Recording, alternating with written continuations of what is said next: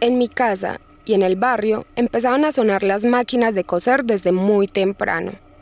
Desde las 5 de la mañana iniciaban a trabajar en muchos de los talleres de confección.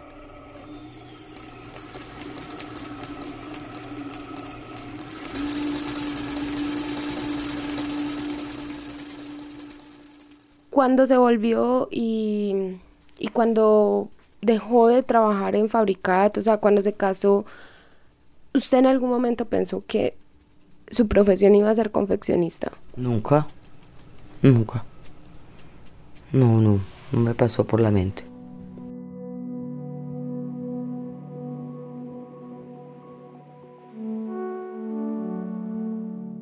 Mi mamá aprendió a manejar las máquinas de coser viendo a mi abuela.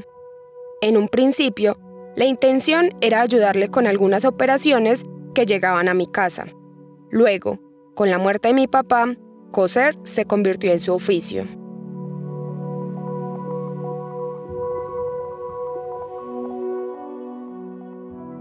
O sea que en ese momento, en los 2000, habían muchos talleres por aquí. Sí, sí. Inclusive gente que uno no conocía, pero uno veía que salían con partes de pantalón y los llevaban al hombro. O veía que llegaba un taxi, por ejemplo, y, y sacaban de una casa una cantidad de perillas y uno veía eso todos los días. Todos los días. Creo que si en el barrio hicieran mesas y sillas, mamá sería carpintera. Pero en el Congolo lo que se hace es ropa. Y por eso mi mamá terminó por sostener en sus manos telas por unir, telas por unir, telas por unir, telas por unir, telas por unir, telas por unir, telas por unir.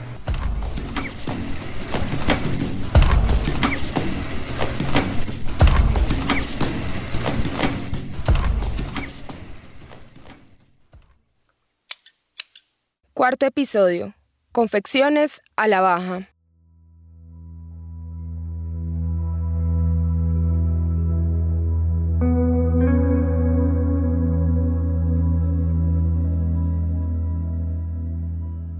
A mis siete años no sabía qué era la depresión. Los recuerdos que tengo de esa época son turbios, distorsionados y grises, como si fueran sueños.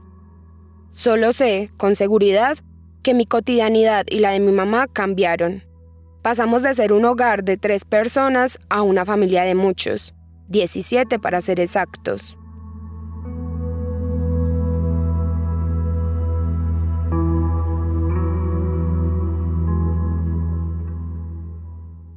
Y entonces ya después de que mi papá muere, ¿cierto? ¿Usted continúa trabajando? No, cuando muere Hernán, mm, me demoré por ahí seis meses en recuperarme. Y entre eso, cuando me llega la pensión, pienso que es lo que voy a hacer pues con mi vida.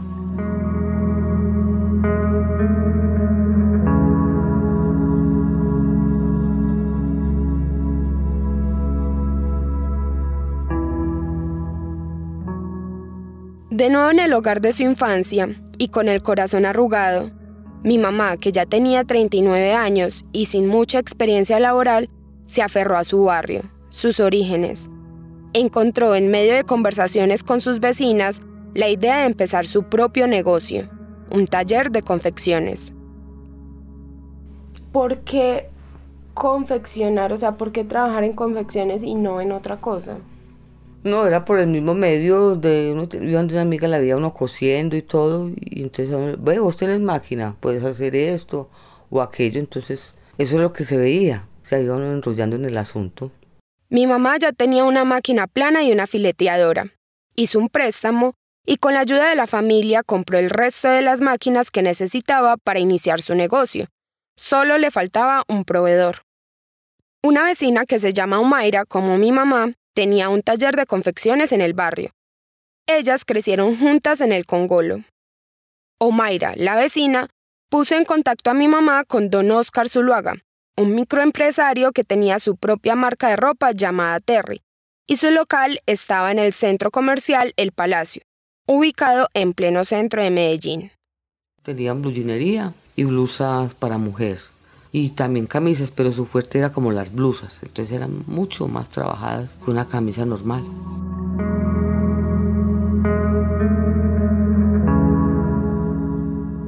Don Oscar era del Carmen de Viboral, un municipio del oriente antioqueño.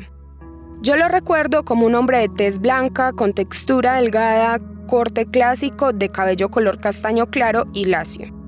Pero lo que más recuerdo de él es la paciencia que tenía conmigo.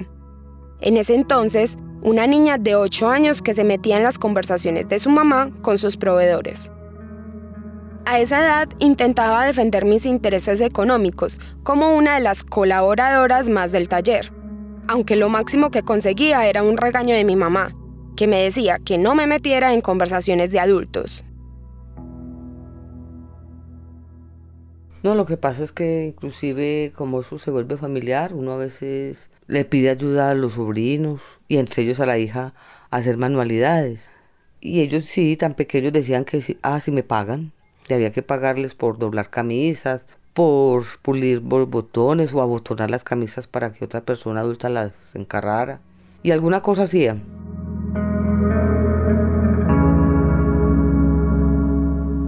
Luego de dos años, mi mamá decidió cerrar su taller. Empezó a ser cada vez más difícil conseguir el pago para las operarias y las ganancias que obtenían eran muy pocas, así que prefirió trabajar por horas en otros talleres que ya existían en el barrio. Y viendo que estaba luchando, pues que no me estaba dando económicamente. Tuve que dejarlo porque vi que ya estaba sacando de la pensión mía para pagarles a ellas.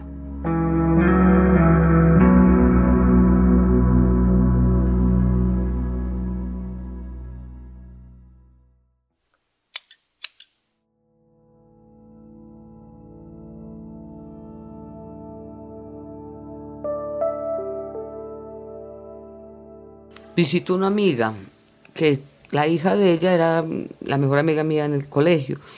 Y cuando, viendo pues que tenía un taller muy grande, me dijo, ¿por qué no te venís para acá? Y yo le dije, ah, bueno, que sí. Me dio como, ¿cómo les explico? Cierto recelo era que mi hija estaba muy pequeña. Pero como era cerca, dije que sí.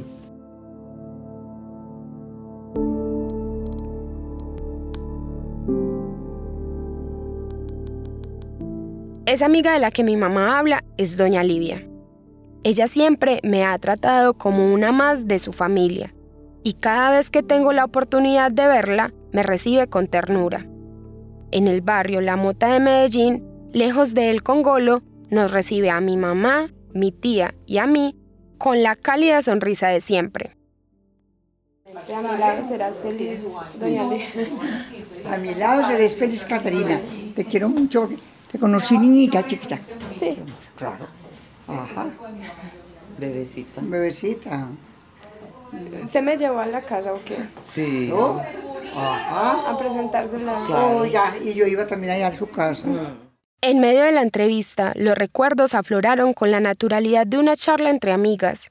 Yo, más que periodista, fui testiga de un reencuentro para recordar un pasado plagado de sentimientos, que se despertaban al recordar anécdotas de los talleres de confecciones del barrio El Congolo. La relación con el barrio fue maravillosa y vivo muy agradecida con ese trabajo que el Señor me, quiso dar, porque imagínate que estoy muy orgullosa porque me sirvió demasiado para ser colaboradora para personas que necesitaban empleo y les pude dar empleo. Básicamente ella le, le, brindó la oportunidad a madres cabeza de familia, sí. viudas, madres solteras, que no sabían siquiera, no sabían hacer nada. Entonces, la necesidad que tenían de conseguir el sustento para sus hijos, ella dijo, bueno, en este taller quiere coser, quiere trabajar, venga. Entonces ella la sentaba en la máquina, le enseñaba. Esa es la voz de Luz Elena, la hija de doña Livia y la mejor amiga de mi mamá en el colegio quien reconoce en su madre no solo una mujer caritativa, sino también a una maestra. Estos talleres terminaban por convertirse en laboratorios donde las mujeres experimentaban, aprendían y perfeccionaban sus habilidades, ayudándose unas a otras, entablando lazos de solidaridad que trascendían más allá del taller. Uno no sabía pues todas las operaciones, yo sabía una o dos, pero en ese tipo de talleres a uno le enseñan y le tienen paciencia. Inclusive el personal que usted encontraba en este tipo de talleres no era el que usted encontraba en cualquier industria. Eran mujeres ya más bien adultas, eran madres por de 40 años y había gente de 30 y punta que no se daba la oportunidad de conseguir un trabajo en una empresa legalmente y que pasaban por situaciones muy precarias.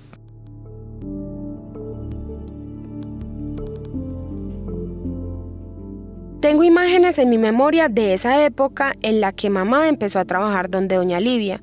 Recuerdo los rostros de muchas mujeres, en su mayoría jóvenes y vitales, que paradójicamente ya estaban viejas para el mundo laboral formal colombiano, que las excluía.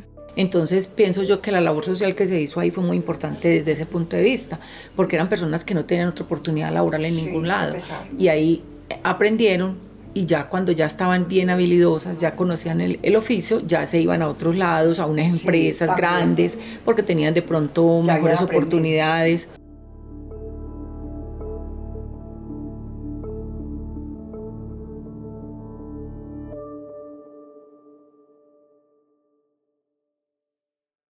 Y entonces los primeros proveedores suyos fueron los peñoleros, los que llaman peñoleros. Pues. Básicamente fueron ellos, porque en otros sí les se le trabajó a otras gentes, pero básicamente ellos eran los, los que más nos proveían, las, los volúmenes más grandes eran de ellos. Ellos muy hábiles como para ese negocio. Ah. Eran Eusebio, Alpidio, Virgilio, ah, sí. Don Iván. Mm. Todos hermanos, todos del Peñol eh. y todos súper negociantes con eso. Ah, sí. Todos tenían su marca propia, entonces pues unos eran, mm, casi todos eran camiseros. Sí, casi todos. Todos, todos, eran camiseros, pero yo no sé para dónde vendían tanta hijo de madre camisa. Porque mire, don Eusebio, nosotros en mi casa se entregaban hasta 20 mil camisas mensuales. Sí. A don Eusebio. A todos ellos, pues por, porque les cosía a todos Pero el más, en, mi casa Eusebio era el que más se le trabajaba. Porque además vivían todos celosos. Se peleaban, se guerreaban. Había que esconder la costura de, de Alpidio. Ay, vos sí te acordás. Vio que se debajo de las camas, en el baño. Muchachas, llegó Eusebio y corra todas a recoger la producción que había en las máquinas de otra marca. A recoger la producción y eso, la una se metía al baño, agarraba aquí el, el bulto con las dos manos y se metía al baño con todo eso allá. para que no la vieran. Es, que porque se celaban entre ellos.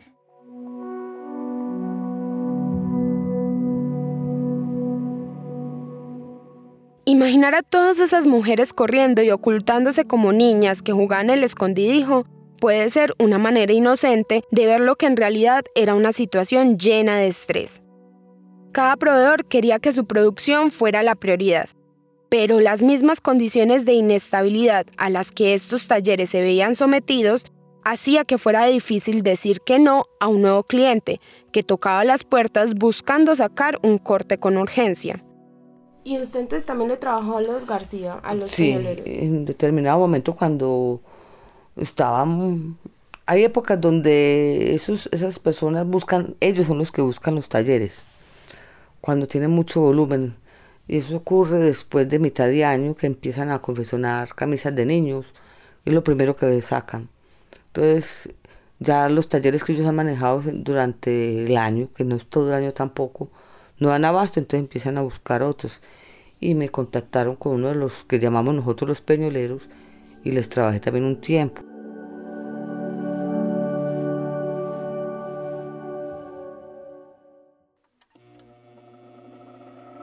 El taller que mi mamá tenía en la casa no podía compararse con el de doña Livia, ni en tamaño, ni en la cantidad de máquinas y mucho menos en la producción que lograban. Mientras que a mi mamá le llegaban lotes de 200 o 300 blusas de mujer para confeccionar en una o dos semanas, doña Livia conseguía elaborar mil camisas al día en su taller.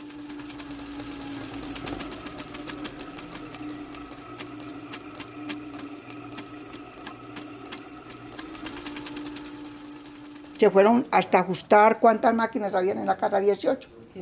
18 máquinas. hubieron en la casa. Las trabajadoras eran unas para pulir, otras para manejar fileteadora y ojaladora, otras para la plana, recubridora, en fin, mm, y se les pagaba por horas.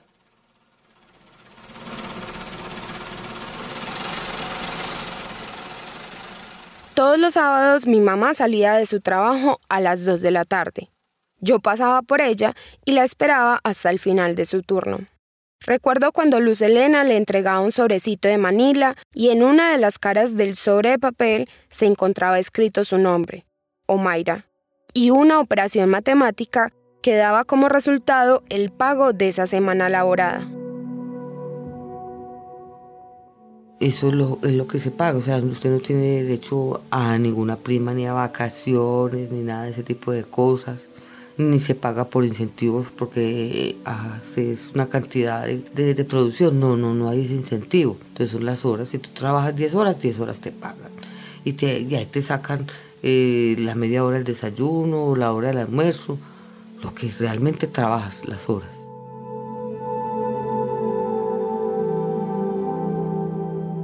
Esa es la forma más común en cómo las dueñas de los talleres determinan el salario de las operarias que cumplen una jornada laboral presencial.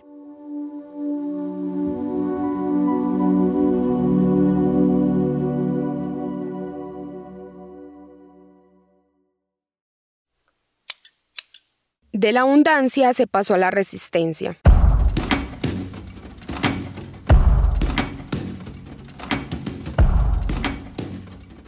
El lema parece ser el que más aguante, el que más aguante la competencia, el que más aguante los cambios, el que más aguante las temporadas. Con el tiempo, en el barrio dejaron de escucharse la sinfonía de las máquinas de coser y se volvieron ecos solitarios de un pasado.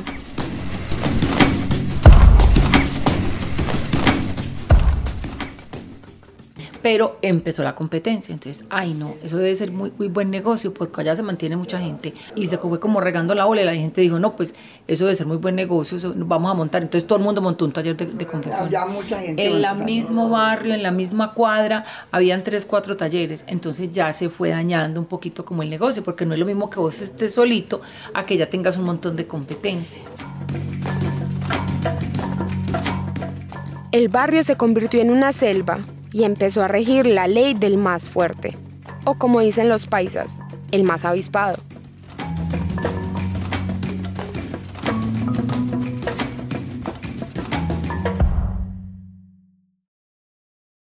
Incluso hay un señor mm, que se paraba en la puerta de mi casa a estar pendiente cuando salía el, dueño de la marca. Venga, ¿cómo le está trabajando doña Livia la camisa? Ah, que a tanto, venga que yo se la trabajo más barata. Entonces mm. competir con eso era muy difícil. Pero la competencia no fue el único elemento que contribuyó al declive de los talleres dedicados a la moda. En mi casa se sacaban 20 mil camisas en el mes, que eso es una cosa exagerada, pero eran camisas que solamente tenían un bolsillo y no tenían ningún corte, sino que eran sus delanteras, la espalda, o sea, unir de hombros, pegar mangas, cerrar y se acabó. Mm. Pero cuando ya empezaron, no solamente la competencia, sino que empezaron a, a ponerle más modas y más cositas a las camisas, ya se fue volviendo más complicado. Se empezaron a ver las charreteras, pequeños pedazos de tela en forma rectangular que normalmente van desde el hombro de la camisa hasta el cuello, y tenían un broche en uno de sus extremos. Bolsillos con marquillas decorativas, cierres en vez de botones, parches de tela bordados con algún motivo vistoso.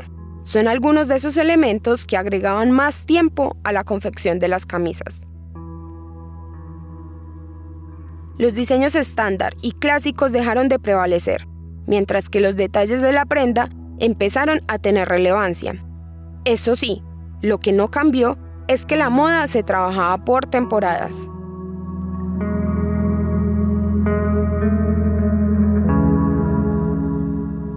Eh, el segundo semestre del año es el que más necesitan trabajadoras y se trabaja hasta noviembre.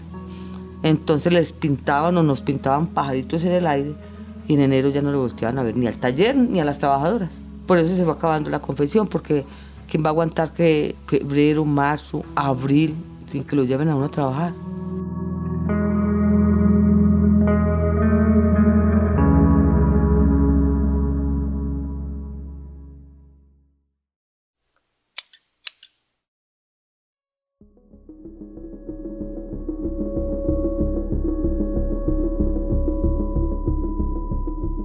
Pero, ¿en qué momento la moda salió de los hogares y se instaló en las pasarelas? ¿Cómo influyó esto en el nacimiento de los talleres de confección en los barrios? Empecemos por entender cuáles fueron esos cambios importantes que se dieron a mediados de los 80. Lo primero es que se democratizó la moda. El fast fashion o moda rápida cambió la dinámica de producir ropa en Colombia, pues empezó a ser más accesible en tiempo y dinero una prenda de vestir. Entonces, ¿qué sucede? aparece ese fenómeno y aparece el mundo de las pasarelas, ya se empieza a volver algo más cercano. Eso también genera un cambio fundamental, porque entonces la labor de la modista pasa a los talleres de confección. Y ahí tenemos dos caras. Tenemos el taller de confección, de diseñador, de marca, y tenemos la maquila. Ella es Ana Lucía Mesa Franco, docente de la Universidad de Antioquia, quien analizó en su tesis de maestría la historia de las modistas y el posterior surgimiento de la confección en serie. Y entonces en el escenario de la maquila, eh, eh, que es durísimo, está todo también el escenario de la confección listo para usar. Y ya eh, digamos que las especializaciones técnicas empiezan ya a ser por parte de la prenda.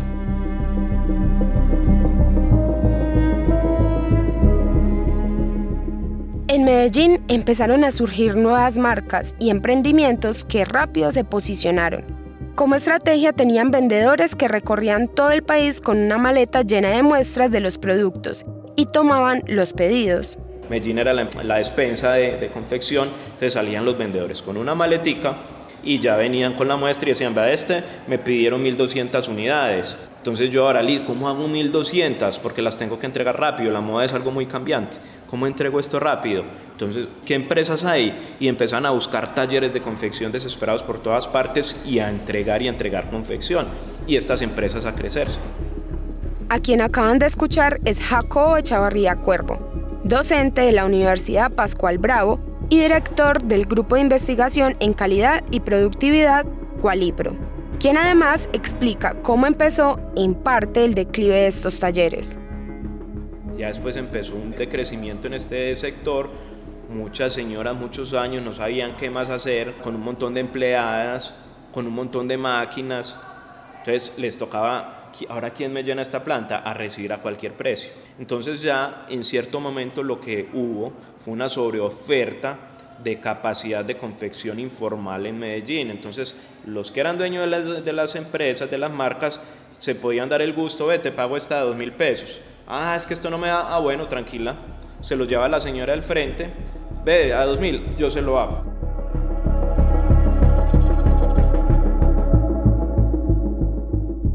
Si a la competencia le sumamos el factor cíclico de la moda, se puede tener una razón del por qué en el sector de la confección lo que reina es la informalidad. Entonces, todas estas señoras que iban a hacer, si yo tengo mis personas con un contrato formal, me llegó enero, y no tengo trabajo para darle a estas señoras. ¿Qué hago yo con una nómina de 15 personas? Yo no les puedo tener un contrato, me toca liquidar, echar, pero eso me cuesta. Entonces más fácil es yo mantener gente sin contrato y venga, cuando haya buen boleo, las llamo y cuando no haya trabajo, pues no las llamo.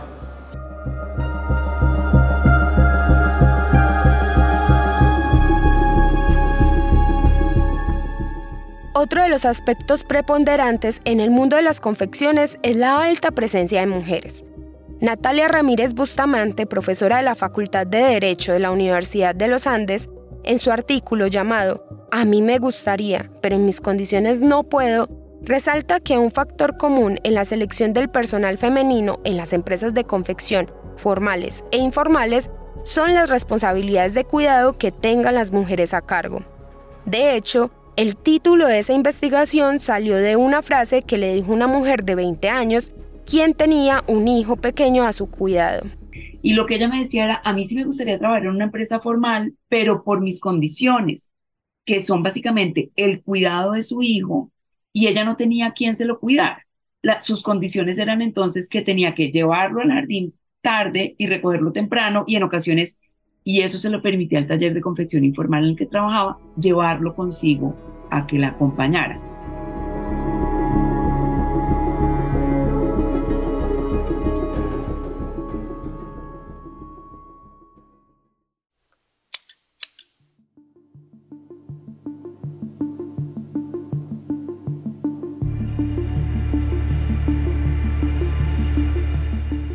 La temporada se puso muy mala, entonces eh, hubo un año que no recuerdo cuál fue, que inclusive después de mitad de año empezaron en agosto, entonces todo ese tiempo sin trabajo. Ese año fue el 2010. Fueron ocho meses en los que doña Livia no llamó a mi mamá a trabajar en el taller. Si mucho, de vez en cuando, le mandaba algunas operaciones para que las trabajara desde la casa. Me propusieron al frente que porque no me iba a trabajar ya que me vieron que donde yo laboraba, que ellos veían que como cinco o seis años en Doña Livia, me propusieron y yo fui y era dotación.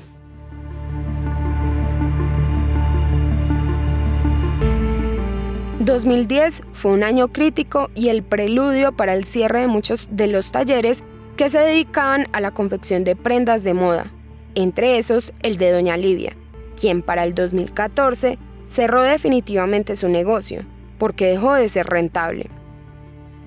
A eso se le sumó que, a sus 80 años, empezó a sufrir del corazón. En la actualidad, luego de 8 años y una larga recuperación, Doña Livia no pierde la oportunidad de utilizar alguna de las tres máquinas que conserva en su casa para arreglar algún que otro pantalón o hacer 20 capas al estilo Harry Potter para la fiesta de cumpleaños de su nieto.